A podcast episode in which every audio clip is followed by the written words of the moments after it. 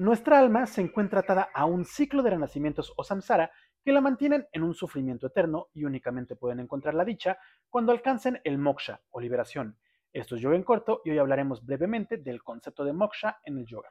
Seguramente habrás escuchado hablar del karma y en cómo es que nuestras acciones tienen una reacción y que las consecuencias nos alcanzarán tarde o temprano. Esa idea de la ley del karma es una occidentalización del término karma.